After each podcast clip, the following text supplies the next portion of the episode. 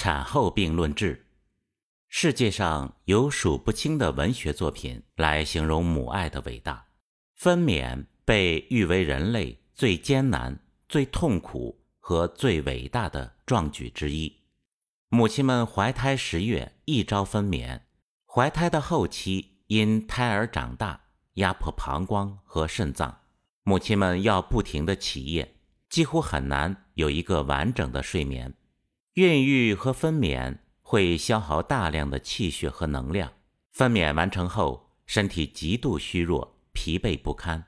但恰恰是在母亲最虚弱的时候，却还要用自己的乳汁承担起喂养幼小生命的责任。这个过程没有人能够代替。除了人类，世界上几乎所有动物的母性都有类似伟大的过程，因为这个过程的存在。无论用多么壮丽的语言，也无法形容母爱的伟大。两千五百年前，伟大的佛陀在《大乘佛法父母恩重难报经》中，曾经详细的描述了这个过程。原文大意摘录如下：某一天，佛陀和两千五百名弟子郊游，偶遇路边一堆枯骨。佛陀率领弟子叩拜，并教导弟子：从枯骨的颜色看，枯骨是女性的枯骨，并且是做过母亲的。弟子们疑惑不解，请教佛陀是如何辨识出来的。佛陀开示说：人世间的妇女生育、喂养子女，乳汁来源于人体的精血，喂养一个孩子需要消耗。六千多斤乳汁会导致骨质疏松，颜色发黑，从骨头上就能辨识出来。佛陀说，世间的母亲怀孕分娩极为痛苦，母亲的恩情归纳起来有十条：第一，怀胎守护恩，母亲怀胎的时候对胎儿守卫爱护的恩德；第二，临产受苦恩。临盆生产受尽苦楚，甚至危及生命的恩。第三，生子忘忧恩，生下孩子就忘记所有痛苦的恩德。第四，咽苦吐甘恩，自己咽下苦涩，吐出甘甜，给予爱儿的恩德。第五，回甘救失恩，回师干净，给予孩儿，而自己。将就巫师的恩。第六，哺乳养育恩，哺喂乳奶和抚养教育的恩德。第七，洗濯不净恩，替孩儿洗濯屎尿不净的恩德。第八，远行怀念恩，孩子外出远行，慈母在家挂心意念的恩德。第九，身家体恤恩。对孩子深深加以体谅抚恤的恩德。第十，究竟怜悯恩，终生直到究竟都没有穷尽对孩子怜爱牵挂的恩德。天下的父母从婴孩抚养成少年的童子，乃至成年壮大，教导处事的礼节义理，为儿女。完成婚姻嫁娶，帮助孩子经营事业谋生，多方谋求资财和业务，提携子女并荷负重担是非常艰难辛苦的。虽然受苦几百倍，也不说起自己对儿女的恩惠。从中医的角度来看，妇女在怀孕和生产的过程中。会消耗五脏积攒的元气和大量的气血，人体依靠脾胃的运化，使得营气和胃气循行于身体的五脏六腑和体表，是人体最基本的生命能量单元。人体依靠流通在经脉中的营气和骨肉之间以及体表的胃气来进行各种物质的能量交换。并在体表保护人体不受外邪入侵。当气血大量消耗时，人体通过肠胃控制体表毛孔开合的张力和弹力就会下降和削弱，人体就会出现毛孔大开的表虚症状。所以，产妇很容易出现流大汗的情况。此刻，如果没有得到妥善的保护，风邪和寒邪很容易长驱直入，造成所谓的产后中风。寒邪和风邪进入的越深，对身体的损伤越严重，很多产后中风患者终生不愈。简单说来，产后病一般包括产后中风、产后抑郁、产后缺乳三种典型的病症。另外，这三种病症如果没有得到妥善治疗，均会引起人体系统的整体性紊乱。产生更严重的其他疾病。先来说产后中风，如上所述，产妇在生产后，身体营卫二气虚亏，很容易造成毛孔开合失调而大量出汗。毛孔洞开后，很容易给寒邪和风邪入侵人体留下机会。寒邪、风邪入侵人体后，寒邪。会导致经脉血液收缩牵引而引发疼痛，入侵到肌肉会全身酸痛，入侵到骨骼会导致骨节疼痛。如果时间久了，就会引发严重的类风湿疾病。风邪会进一步消耗人体的精血，导致人体正气更加虚弱，令毛孔更加洞开。所以。很多患产后中风的产妇会在产后很多年极度怕风怕冷。对于产后中风，仲景提出了桂枝汤加炮附子的治疗思路，即用桂枝汤发散性质将津液和能量输布到全身和体表，同时用这种向外发散的力量将风邪和寒邪驱逐出去。另外，桂枝汤本身也有调和营卫、滋补气血和固表、抑制出汗的功效，但在实际的使用中，则需要辩证处理。根据仲景“先里后表”的治病原则，首先要判断患者是否脾虚便溏。如果有明显的脾肾阳虚，应先用四逆汤、附子理中汤等来温服中气。和肾气，如果精血严重亏损，还需结合适当的养阴滋阴的药物。人体的中气和肾气是阴阳组合体，作者经常使用附子理中汤加芍药固表，加减山药、百合等药物补充体内的阴阳二气。待体内的阳气不虚时，再考虑用桂枝附子汤。来驱除风寒，桂枝附子汤的使用需要典型的疼痛症状。如果身体仅仅是怕冷出汗而无疼痛，说明怕冷主要是因为身体内气血不足导致防御不利的怕冷怕风，外邪并不严重。这时应考虑桂枝辛加汤的思路。《伤寒论》第六十二条：发汗后。身疼痛、脉沉迟者，桂枝加芍药、生姜各一两，人参三两，辛加汤主之。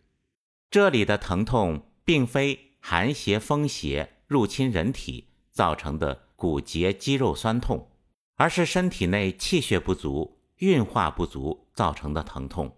组方在桂枝汤的基础上，增加了芍药、生姜和党参。芍药起到了固表止汗、养阴和疏通肌肉的效果，生姜加强了精血在肌肉中的宣发，党参滋补人体损失的精血。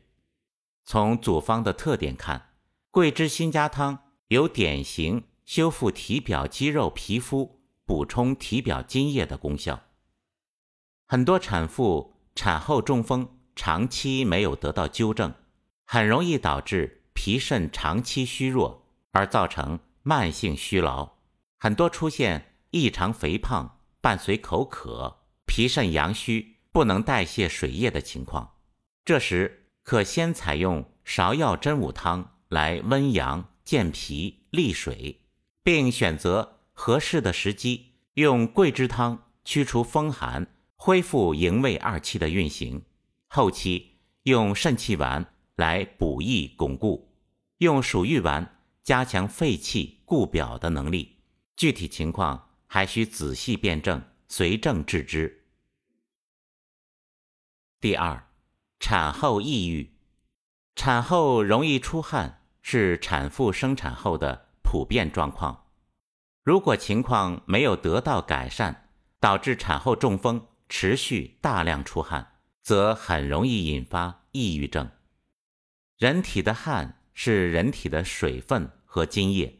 也是血液的载体，《灵枢·营卫生会》中说：“夫血之与气，亦名同类，何谓也？”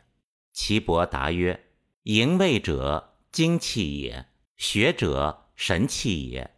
故血之与气，亦名同类焉。故夺血者无汗，夺汗者无血。故人生有两死，而无两生。”过量流汗会导致人体的血液亏虚，导致身体持续虚弱。身体持续虚弱会导致肠胃之气严重亏虚，而不能很好的消耗吸收食物。我们在第七十四篇《抑郁症论治》中做过分析，长期抑郁症是体内五脏元精亏空的缘故。体内元精亏空会造成神气无所依附。而导致内心空虚，产生无用感，严重时会自残甚至自杀。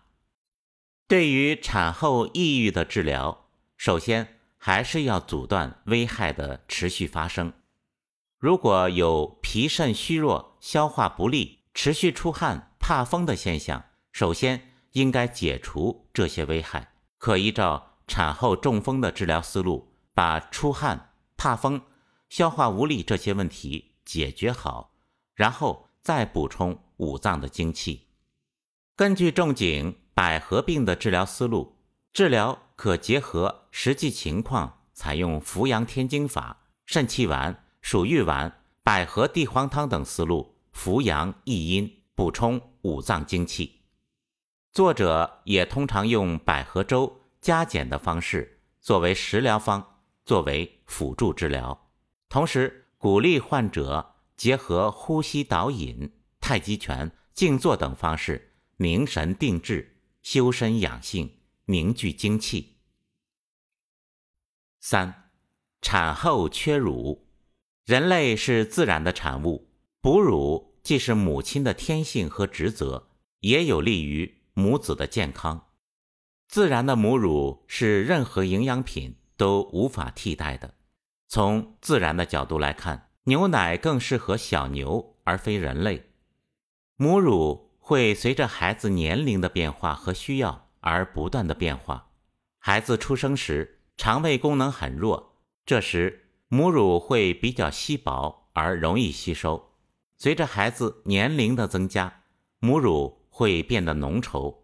母乳的温度是人体的体温，新鲜而无需加热，安全性更好。同时，母乳可帮助产妇疏通乳腺和经脉，让人体的肝系统新陈代谢循环更加旺盛。良好的哺乳可消除产妇的很多身心疾病和潜在疾病。哺乳还可以增加母子的联系和感情，让人类的关系更加和谐。产妇的乳汁经肝血转化而来。如果肝系统脉络不通，肝血不够充盈，则很容易导致产后缺乳。治疗的思路是以疏通肝系统和补益精血为要点，可采用当归四逆汤加减百合、天花粉的思路化裁。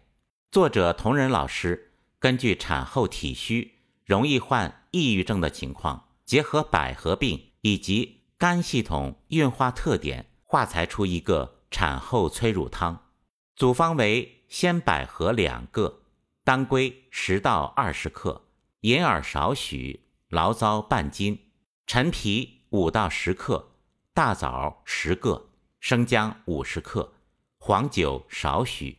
其中百合养阴安神，滋补五脏的精气和津液；当归活血通络，补充肝血并疏通肝气；银耳养阴，大枣滋补血气养营；醪糟米补充肠胃之气；陈皮理气，防止过于滋腻；黄酒引这些营养物质入肝，并活络肝系统；生姜。运转发散，帮助吸收并引导精血进入肝系统和人体的血脉。一般说来，效果都很不错。如果产妇肝系统拥堵比较厉害，可加少量的通草。中国人提倡坐月子的方式有很深刻的科学依据，是遵从自然规律的自然之道。合理的坐月子方式。可有效改善产妇的体质。西方社会流行的坐月子不忌生冷、不忌洗澡，并不值得提倡，而且仅仅是一个概念，也并未有人对不坐月子的西方女性做过跟踪。我们也并不清楚其长久的健康状况。但是作者治疗过多例产后不忌生冷、洗澡，从而导致严重的。产后中风和抑郁症的患者，所以一定要认真对待。生产的过程会导致人体精血大量流失，所以产妇的饮食应该以清淡、温润、易吸收、多汤汁为主，避免不合适的滋补。很多产妇产后虚胖是脾胃受损、饮食过量导致身体痰饮、水湿运化不利的结果。并非好的现象。产妇的饮食直接影响婴儿的健康和情绪。健康清淡的饮食可以让婴儿更加安静、平和而少生疾病。